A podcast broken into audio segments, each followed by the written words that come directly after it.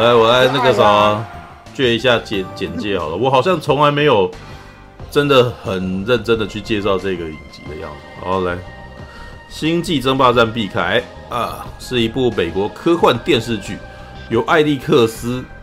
啊兹寇曼主创啊。呃，等一下，如果我记得没错的话，艾利克斯兹克曼，呵呵，对，有一个非常不好的一个。看一下电影，呃，《星际镖客》出神入化哦，主创哦，对，没错，就是这个家伙，他就是那个什么，把是暗黑环球暗黑宇宙搞垮了战犯啊，《神鬼传奇》的导演，OK，好，就是他啊，对，好，于二零二零年一月二十三号在 CBS 通路全开后更名为派登文啊派拉蒙加哦，首播。本剧是整个《星际争霸战》系列的第九部剧集，以上路克·毕凯为主角，时间设定在二十四世纪末期，在二零零二年上映的电影《星舰迷航记十》哦，不是 X 哦，《星战启示录》是十吗？它是第十部哦，好，对，好像是对，《星战启示录》中的事件结束后的二十年后，故事与二零零九年重启版电影。星际争霸战中，罗慕兰帝国的母星罗慕路斯毁灭的情节有关，但设定上仍是主时间线作品。凯文时间线是史巴克穿越到过去形成的镜像宇宙，哦，即罗慕呃即罗罗慕卢斯星啊，Romulus 啊，他既然是这样翻的啊，Romulus 在正史难逃超新星爆炸摧毁的命运啊。OK，好，那个是他歪楼了哈。派屈克·史都华呃，再次领衔出演《银河飞龙》中的角色上路克·毕凯，并担当执行制作人。第一季于二零二零年一月二十三日在 CBS 通路全开首播，共十集，每周四播出。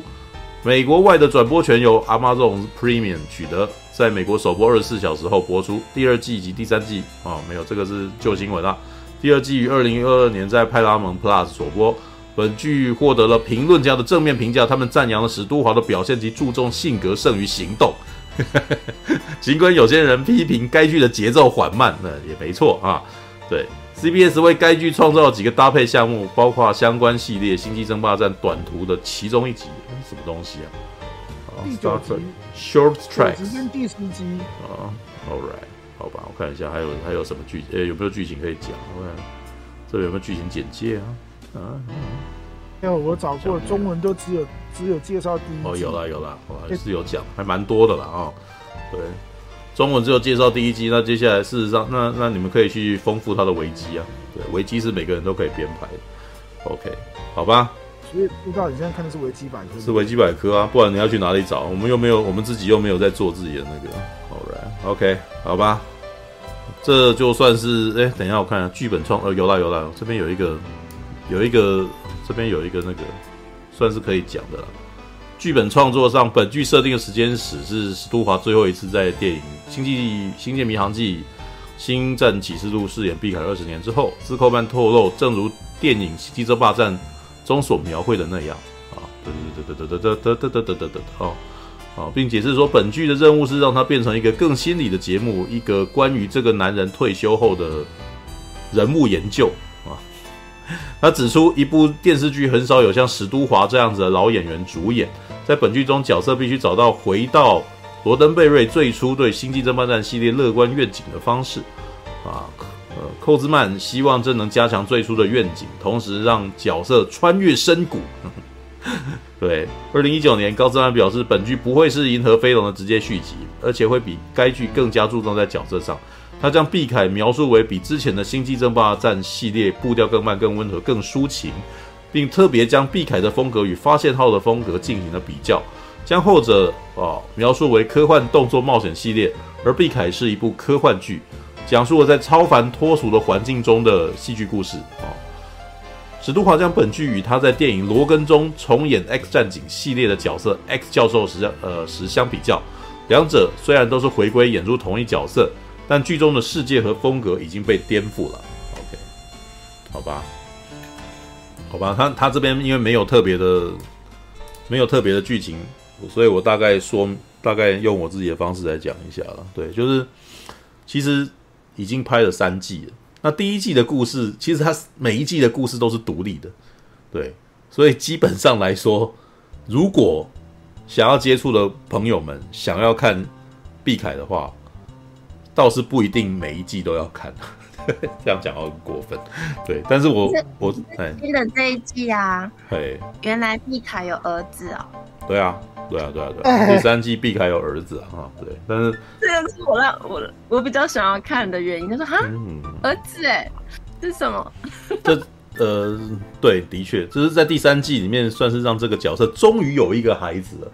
对，因为这个角色大概在之前的影集都一直被塑造成一个到老都。都孤单一人的一个单身汉，然后他其实都没有办法组建家庭，对，好吧。苹果，苹果，我想请问一下，说您您没有没有把一整季看完，你只看了两三集，是看最后的还是？他一定是看最后的啊，不然前面两集哪来儿子啊？你知道吗？啊，哦，你只看了。我就是看到他说他有儿子，我就我就想说，我到底是漏看了哪里？没有啊，他是到第三季的时候才告诉大家他有儿子。哦，对啊，对啊，就是第三季。没有，他自己也很惊讶啊，他自己也哎，然后我既然有孩子，对，好吧。就是你要拿拿，是他真的那是他儿子吗？还是不是？没有，那是在戏剧中间他的儿子，并不是他在真实生活的儿子。OK。没有没有，我当然不是谈真实生活的可是他好像要出一本书了，哎，他好像要出书了。哦，我看到他的广告。哦，出一本英文的自传，他的回忆录啊。嗯嗯，你是说你是说派屈克史都华的回忆录，还是碧凯的回忆录？这也差蛮。派屈克史都华的回忆录最近要出，那可不一定，所以他所以所以差很多。对，好了好了。是毕凯，哎，毕凯也有一本曾经在十年前，嗯，十几二十年前的一本毕凯的书，嗯，文文字的书，嗯，有曾经有过这一本，但是跟这两个是两码子关系，两码子关系，嗯，那，嗯，好吧，我就来聊一下哈，毕凯，毕凯，好吧，你要说就说吧，对，对，那个，小凡，你要开个灯啊，你这个有点恐怖。那贵，对啊，有一点恐怖哎。调够野，我要去调够野，只有看了才知道我为什么今天要露脸。那这样子是司马中原的状态啊，对，是你，是你，中原，中国人也怕鬼，对对对，西洋人怕鬼，中国人也怕鬼。啊，屏蔽掉。好，只能够说，如果你是喜欢 Deep Space Night 的话，我反而觉得你可能会觉得那个毕凯。没有 Deep Space Nine 的那种尔虞我诈了，对，他只是借用了变形人的这个这个种族过来而已，但是他基本上整体来讲，并没有格局，并没有到 DS 九那么大，对啊，对，因为他一直以来都是以，因为星舰银河飞龙系列一直都是俊男美女的战队嘛，对，就是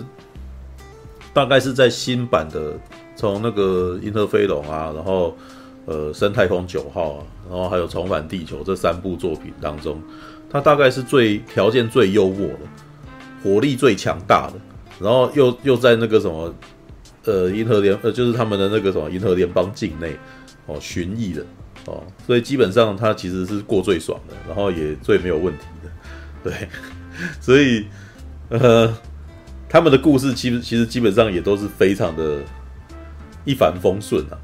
对，但是我其实并不讨厌他这样子讲，因为我就是觉得，其实反而在这一种情况下，他们会比较有一些余裕去思考一些比较形而上的哲学问题。这也是毕凯为什么到最后我会很喜欢他的原因。对啊，因为到最后事实上主要是因为那些编剧可能觉得冲突过少，所以到最后 DS 九啊，然后 B O Y 就是那个深太空九号跟那个重返地球都刻意去塑造一些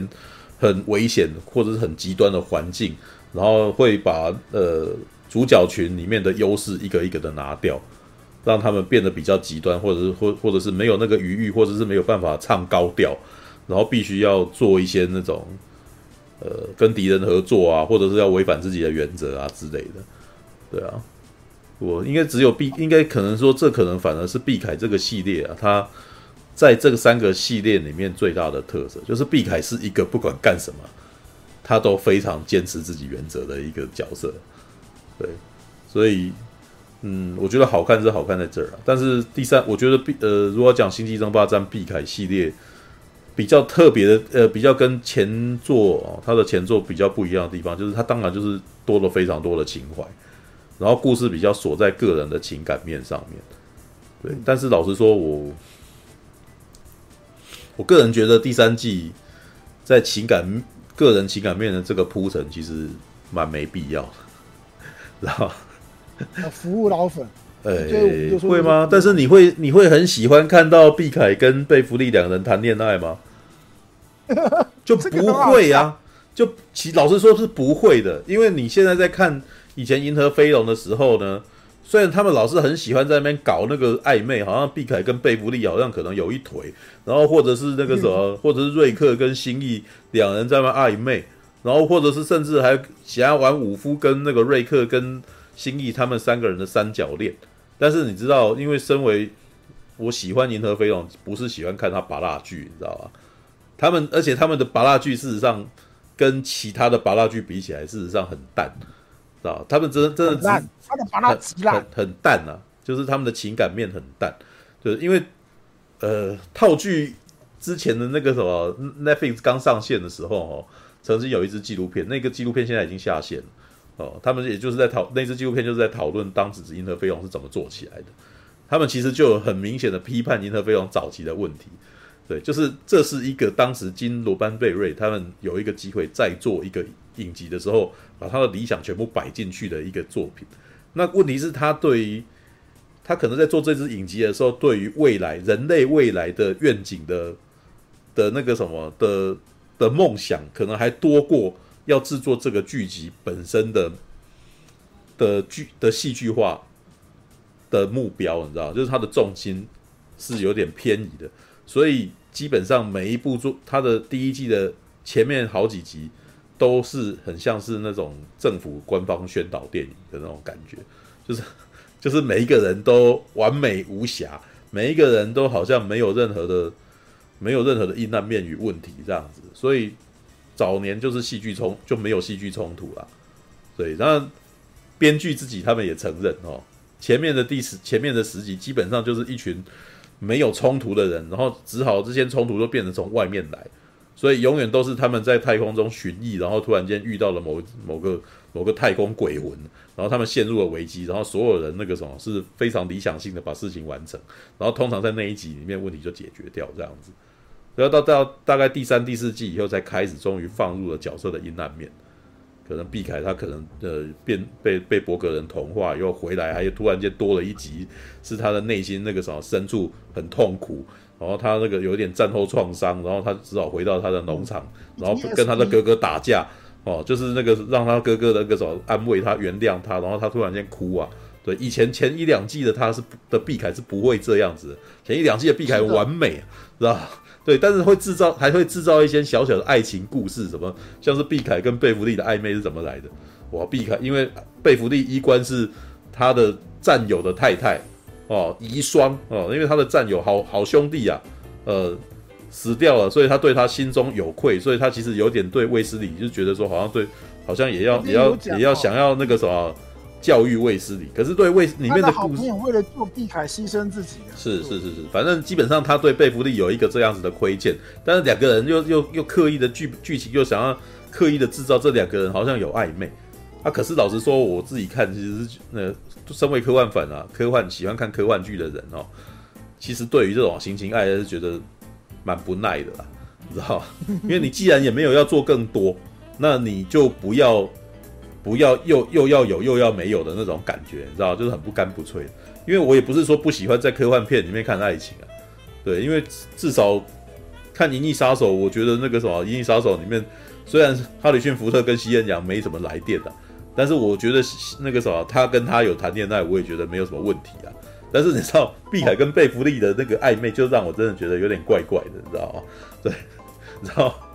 后面后面那个什么派屈克史都华哈。跟伊恩麦克连两个人在那边嘴对嘴接吻，来两我还觉得两个人比较暧昧的，你知道吗？他跟贝弗利，你知道吗？就没感觉啊，就两个人就没火花，然后还在那边假装自己眉来眼去，所所以我每次看每次烦，你知道吧？所以他后来第三季一开始出来的时候，我只会想说，哎呦，毕凯，原来你还有你还有跟他做过爱哦，你知道吗？因为我他每次在那边演戏的那种感觉，我都觉得毕凯真的是一个老处男的那种感觉，你知道吗？老是唱高调，但是然后因为以前的影集里面，以前《银河飞龙》的那个故事里面，也常常会有一些女生想要来勾引他呀，比如说什么新义的妈妈啊，罗珊娜就很喜欢毕凯，然后一直动他，然后或者是那个什么一个那个 Bounty Hunter，你知道，就是那个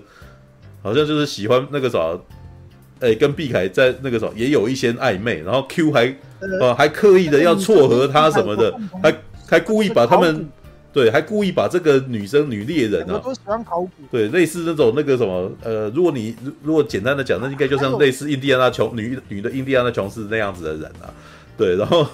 Q 还好想很想要撮合他们，还把他故意把这一群人变到那个一个古代一一个古代去，然后让让那个毕凯变成了罗宾汉。然后要去拯救那个，要拯救玛丽莲啊，那个啥，这个公主这样子。然后结果那个女女的藏宝猎人变成了公主，但是后面的故事我觉得蛮有趣的，就是那个藏那个寻宝猎人的女生反而对 Q 的生活是有兴趣，于是就跟 Q 就变成就跟 Q 一起去玩了，你知道吗？是那个剧情，对啊，就跟就跟 Q，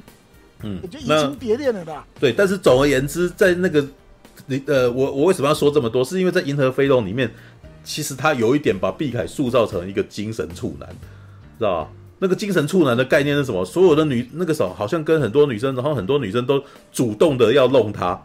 主动的那个时候倒追他，然后这个男的都一副尴尬，然后又躲避的样子，好像他完全。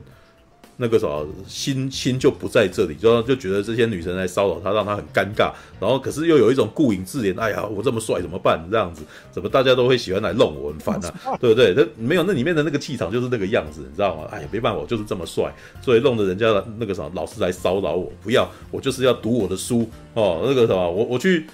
你知道，我我去那个什么度假。我我都不玩女人，我都会坐在那个那个什么一个旁边一个远处的地方看书，而且那个 衣服还开还开那个开胸口，然后还露胸毛的。然后我那时候每次都来想一想，我都觉得那个啥，你你们制造毕凯这个角色有点好笑，你知道吗？对，那因为你他就不会这样制造瑞克啊，瑞克基本上看起来玩女人都都没有问题嘛，对不对？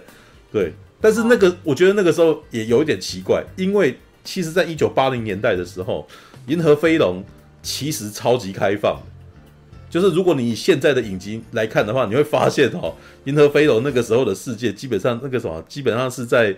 呃宣扬可以群交的那个什么的价值观，你知道吧？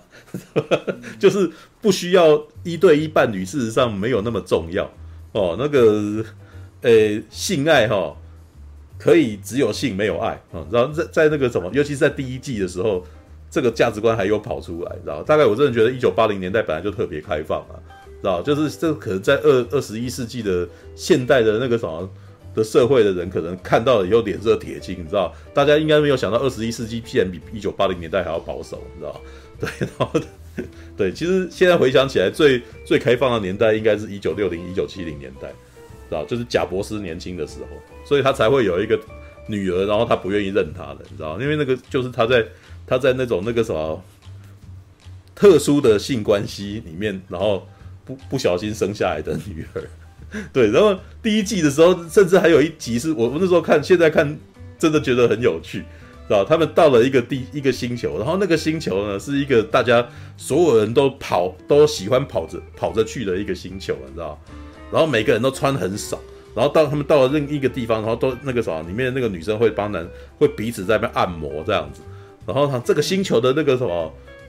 他没有讲明哦，但是这个星球基本上基本就是有点让我觉得根本就是性爱星球，你知道吗？进来以后，然后然后旁边那个瑞克，让大家都很喜欢瑞克，在那边不给他摸来摸去的，你知道？然后他们的衣服都穿得很少，你知道？那个你现在回头看说，哇，他们都挑那个俊男美女来演，你知道？就是那种 model，然后身材超好，然后布料又超少，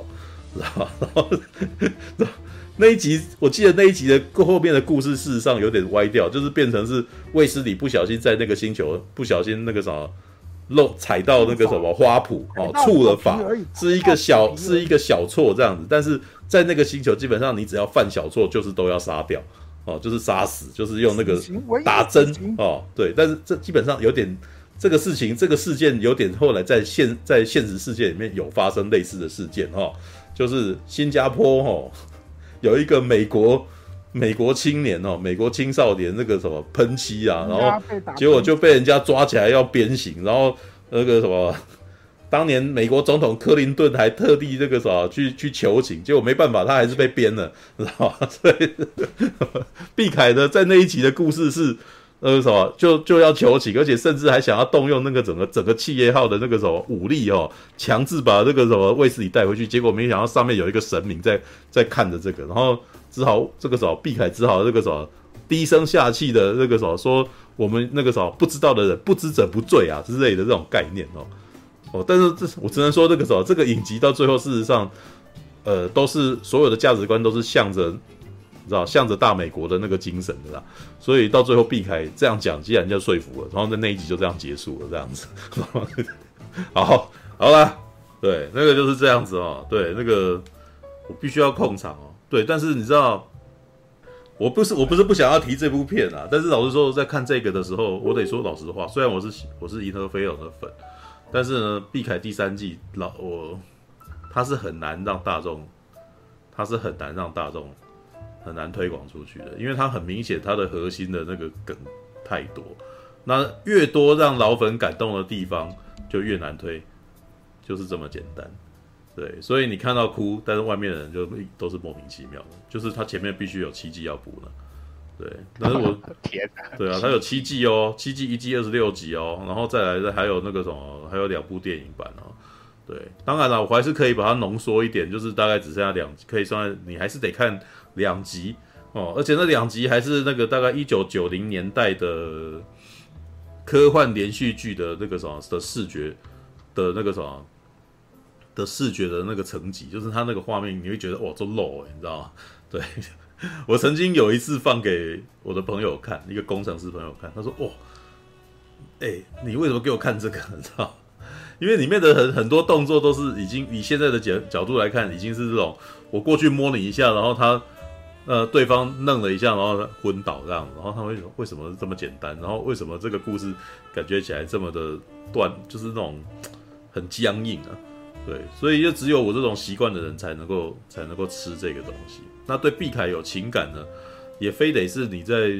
三十年前你是看他长大的，你才会对他有情感。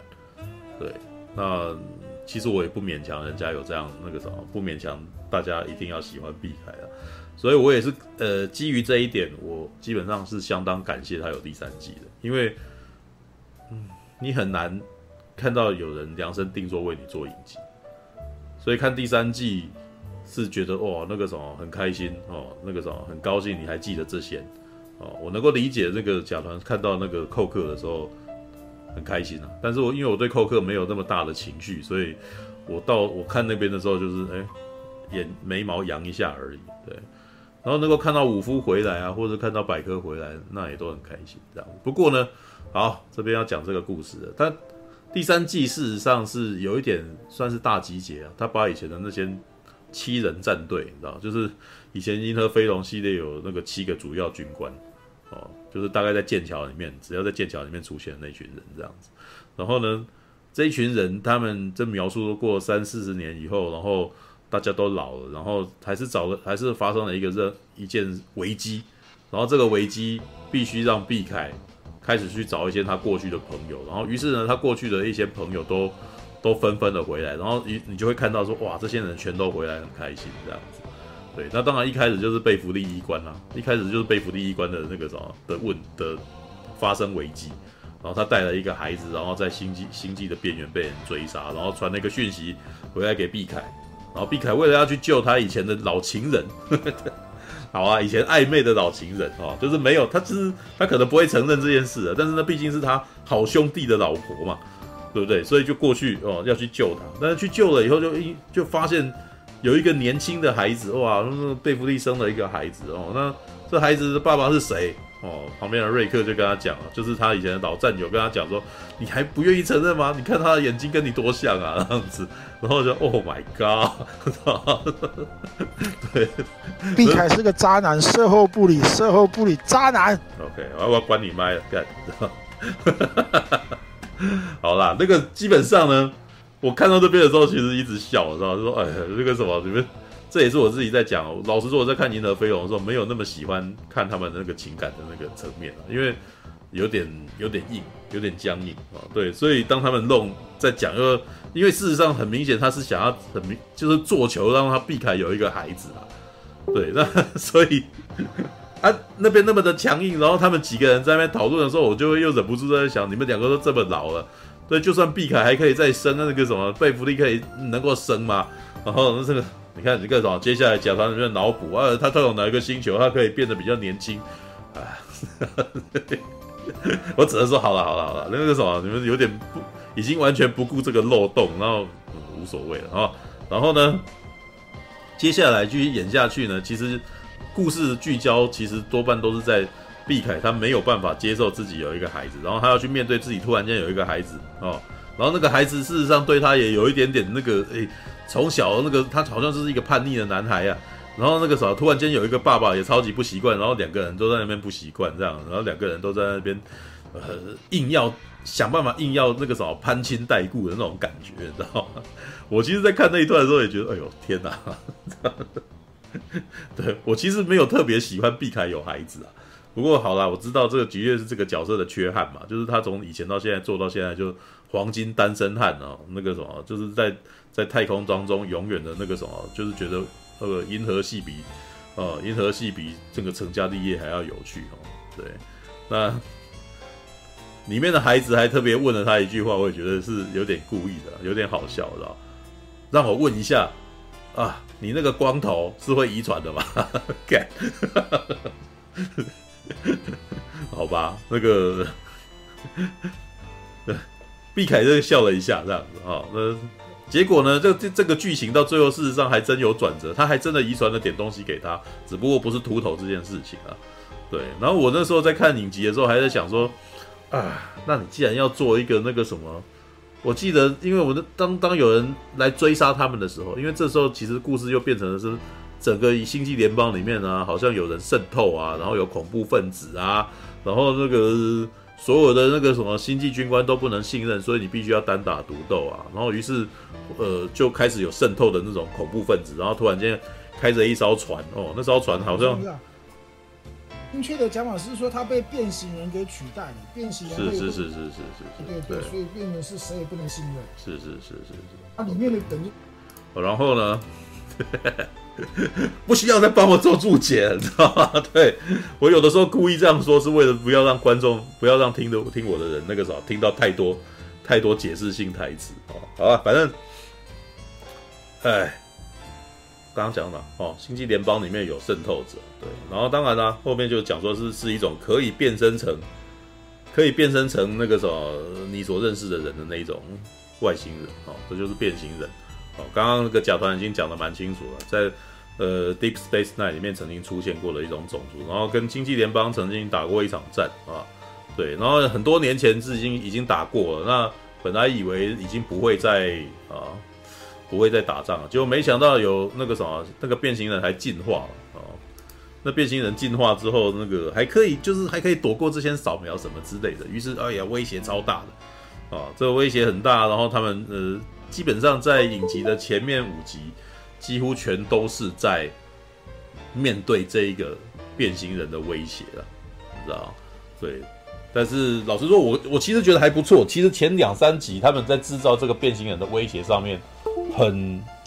危机感，其实很强，知道吧？因为那个敌人的那个舰艇太厉害了，然后那个呃，毕凯自己他们又有内忧外患，你知道？就是舰长那个什么肖舰长啊，就是他们那时候。泰坦号的舰长其实很讨厌他们之类的，然后呢，还有那个什么，他们自己本身哇，就连毕凯自己就跟瑞克都还会吵架了，就是还在还在互相那个什么抢那个指挥权啊，然后只对于那个什么战术的那个呃的方向，事实上不不太一致。这样在前面两三集的时候，这一点事实上做的不错，对，但是呢，就是因为前面做的太厉害了。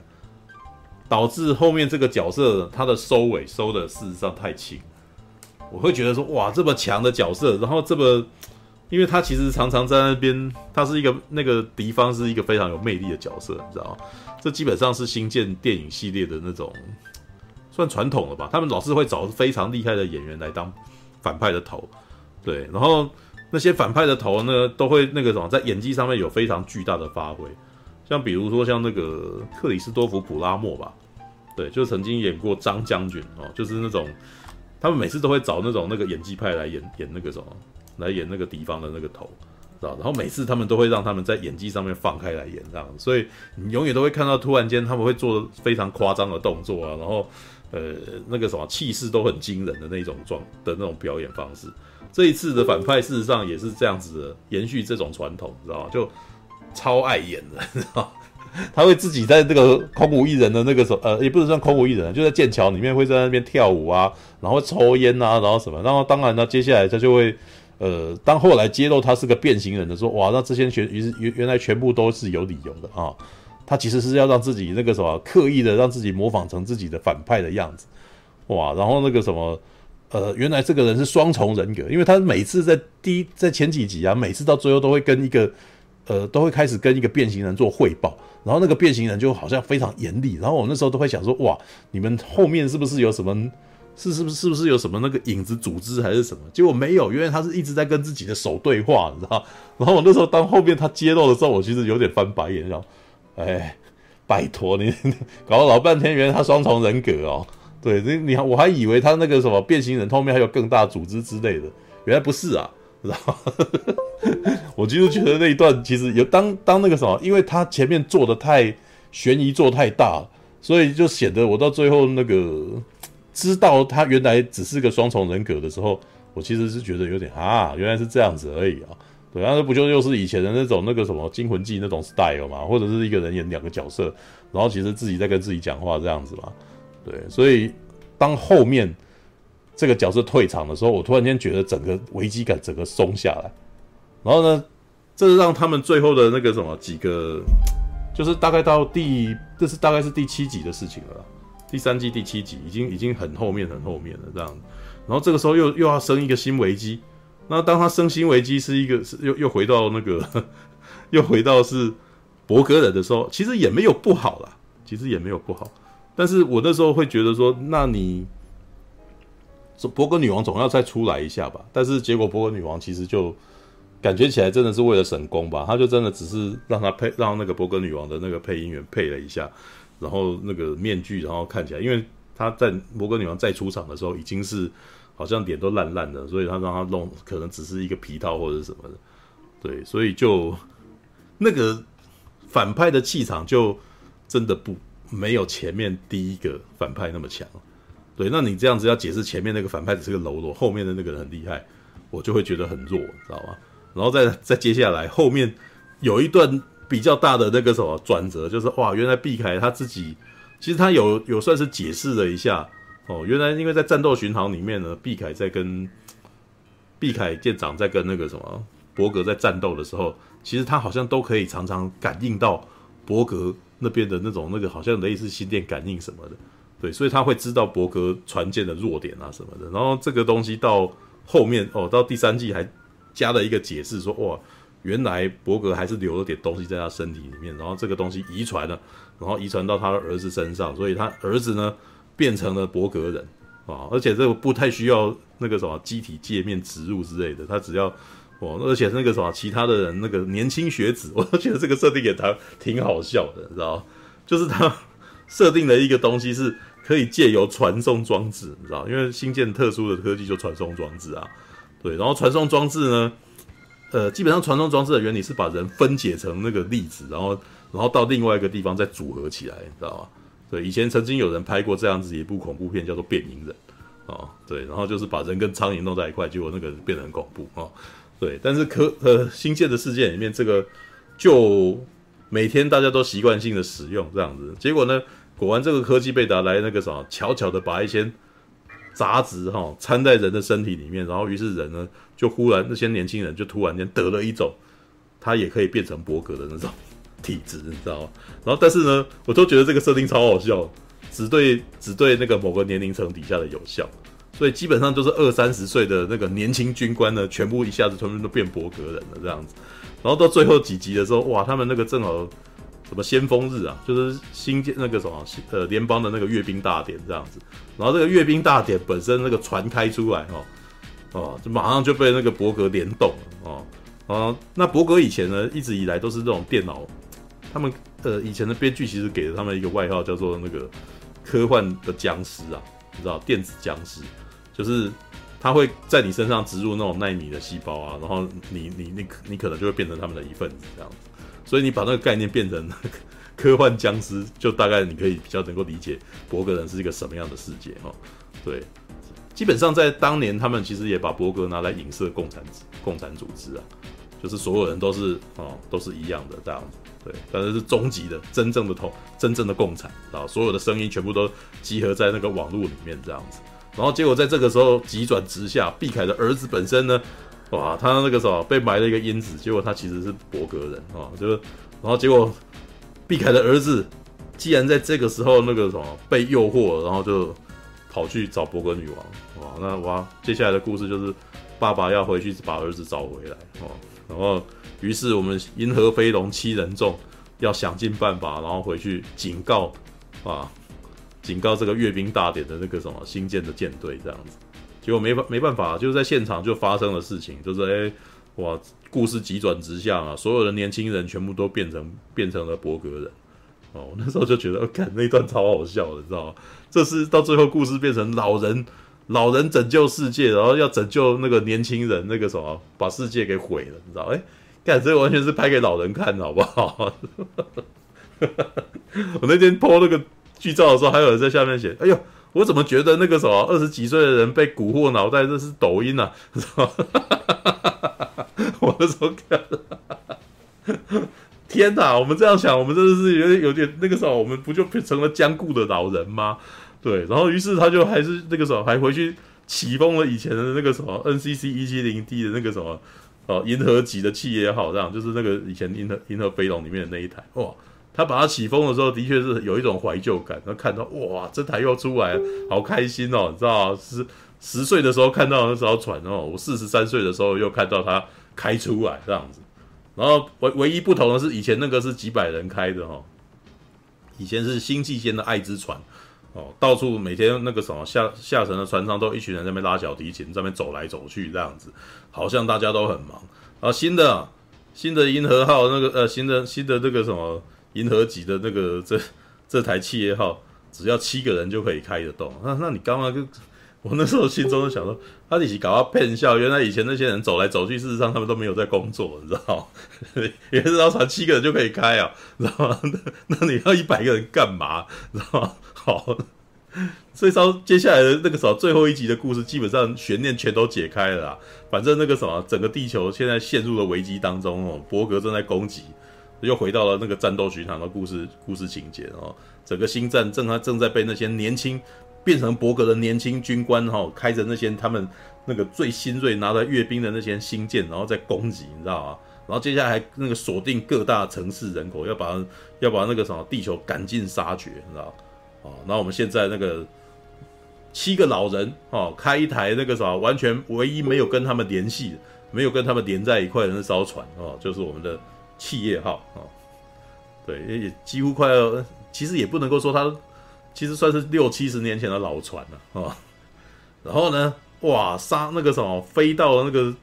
地球圈，你知道，飞到那个木星那个地方，然后发现了那个呃伯格女王在哪里，这样哦，然后接下来这个呃就传，接下来就是个告别状态，然后毕凯就跟大家告别，然后很感动，很感人，然后然后他们就传下去，哦，传下去走一走，然后又跟又跟那个什么瑞克就是说。我必须要去找我的儿子哦，很高兴跟你们共事，然后就下去，然后就下去找他的儿子杰克啊，杰克啊，结果儿子那个什么玩冥不灵，你知道吗？就是说自己在那个什么意识的脑海里面，哦，避开把自己连上去，你知道，连到那个连到连连到那个什么波哥里面这样子，然后就在那个集体意识里面，然后跟杰克对话，杰克在那边说，我那个什么，我在这边过得很好，不要理我哈。然后另外一边呢，哦，其实前面和另外一边都很精彩，你知道吗？我们那个配角群哈，Seven of Nine 那边那个什么，还还靠一艘船，那悠游整个舰队群啊，就是在在想办法要靠一艘船，然后跟整个舰队搏斗啊，哦，然后另外一边瑞克跟武夫两个人在那边那个杀僵尸，你知道吗？我真的觉得那条线有点多余的，因为他们在找核心，但是也没找到啊，你知道吗？对啊，哈哈，有了，他们后来还是传了个资讯回去给给七爷号这样，然后七爷号这边呢，哦，我们终于找到了那个什么，要如何毁掉这个那个什么这个伯格的方块，你知道吗？哦，那个什么，原来是在这个伯格方块的那个这么大一这么大一个机构里面，然后有一条路啊，有一条路可以进去这样，然后在最中间有一个核心把它破坏掉，只不过那个什么，那个那条路很难这样子。然后我们鹰眼就说这是不可能的哦，对，我就知道这套路哦，不可能的。然后百科就说我可以，我相信我的直觉是办得到的哦。然后这一段就是哦，根根本就跟星际大战一模一样，你知道？星际大战当中哇，陆克用你的原力哦，那个直觉哦，就直接进去这样子。然后我们鹰眼就哦，好吧，那我们就来相信百科的原呃，百科的直觉，不是百科的原理哦。然后我那时候就想说，你仔细想想就觉得这件事情是很讽刺的，你知道你们。他们要去击败的是机械生命体，这样，然后我们百科是个机器人啊，对，那个我们要机器人的直觉去击败机械生命体。OK，好，那个人类的世界就交给机器人了啊，对，然后我们百科就开始那个时候操纵一台非常巨大的星舰，然后冲进去哦哦，这时候就是爽，这时候就是爽爽场面，你就看到一艘船哦，然后那个什么在那个什么在那个通路里面一边跟人家用光束啊、光雷啊。然后跟人家交火，然后这边用高速那边穿行这样子，对，这个按照动画番的观众叫做这叫经费，满满的经费，你知道吗？就是看就是看那艘船这样子冲这样子，然后各种光那边这样子，然后我们百科在那边哦，那我小的时候一直都觉得用那个什么触碰板来用触碰萤幕来操纵操纵船的那个什么的行进方向是非常不直觉的，你知道吗？对，我还是很习惯类比的摇杆干嘛，或者方向盘之类的东西嘛，对不对？你看那个什么瑞克啊，在那个第九集哈、哦《星际叛变》里面，还真的有伸出一个摇杆给他在那边控制那台船。对，但是我们百科不用哈、哦，百科就是用触碰荧幕哦，在那边那个什么操纵整艘船的速度啊，这还还可以那个什么，这还可以甩尾啊，干嘛的，知道星际甩尾哦，当年叉叉 Y 在问我说，是不是那个什么温子仁的啊？不是温子仁，这个林一斌拍的那个什么。的那个企业号是不是就会甩尾哦？那个什么，这一次也甩尾了，然后在甩的时候，那个百科还露出了无谓的笑容，很开心呐，哈，对，然后后面那个新意还说，喂，我怎么会感应到愉悦这件事情？这不是很紧张吗？这样子，里面一点小幽默感啊，然后就就飙到了，还真的就这样就飙到了，知道？飙到之后，我觉得那场戏也蛮可爱的啊，基本上呢，已经赢了哦。那个什么，我们只要发一飞光雷，那个什么伯格就拜拜了。但是怎么办呢？不行啊，我们不能够，我们不能够就直接发射光雷，然后那个什么，把把把把那个什么，就直接把这样把伯格杀掉。为什么？因为我们的舰长还在里面啊，我们瑞我们的副舰长那个瑞克也还在里面，然后鹰眼还在那个什么，武夫也还在里面，我们要把他带回来啊，知道？We 呃，那就是那种黑鹰计划里面的那句名台词啊，我们不会抛下你啊。We won't 啊，leave you behind，知道？对，然后这个时候大家还在想说怎么办？怎么办？然后，然后，然后上面人说，呃，就还跟他最后最后诀别。然后上面留在里面的人就说：“你们就做吧，哦，你们一定要做。”然后就这样子还僵持了十分钟的戏，你知道？说哇，要要那个什么，要打赢了还还要等还要等人，你知道？对，当然了。最后一个都不能少了哦，我们百科又在那标，我说我已经找到他在哪哦。这个时候新一还发现，就就就知道说我知道他们在哪哦。对，因为新新一有心电感应嘛，因为然后那个瑞克最后在那个什么，在跟那个新一在诀别的时候哦，那个什么情意绵绵嘛，然后就传心电感应传给了新一嘛。我们新一终于有作用了，你知道吗？事实上有之前有好几集新一在影集里面都是属于完全无用武之地的，你知道吗？然后在《星战启示录》里面，最后还丢了个球给他，让让新义啊可以说我知道对方在哪里这样子。为什么？因为那个什么，我可以感应到他，所以我可以在雷达上知道他在哪。哦，那这一次终于又又来一次了哈、哦。对对对，然后那个什么，对他他知道他在哪，所以那个什么，呃，知道这个毕凯也知道毕凯在哪，所以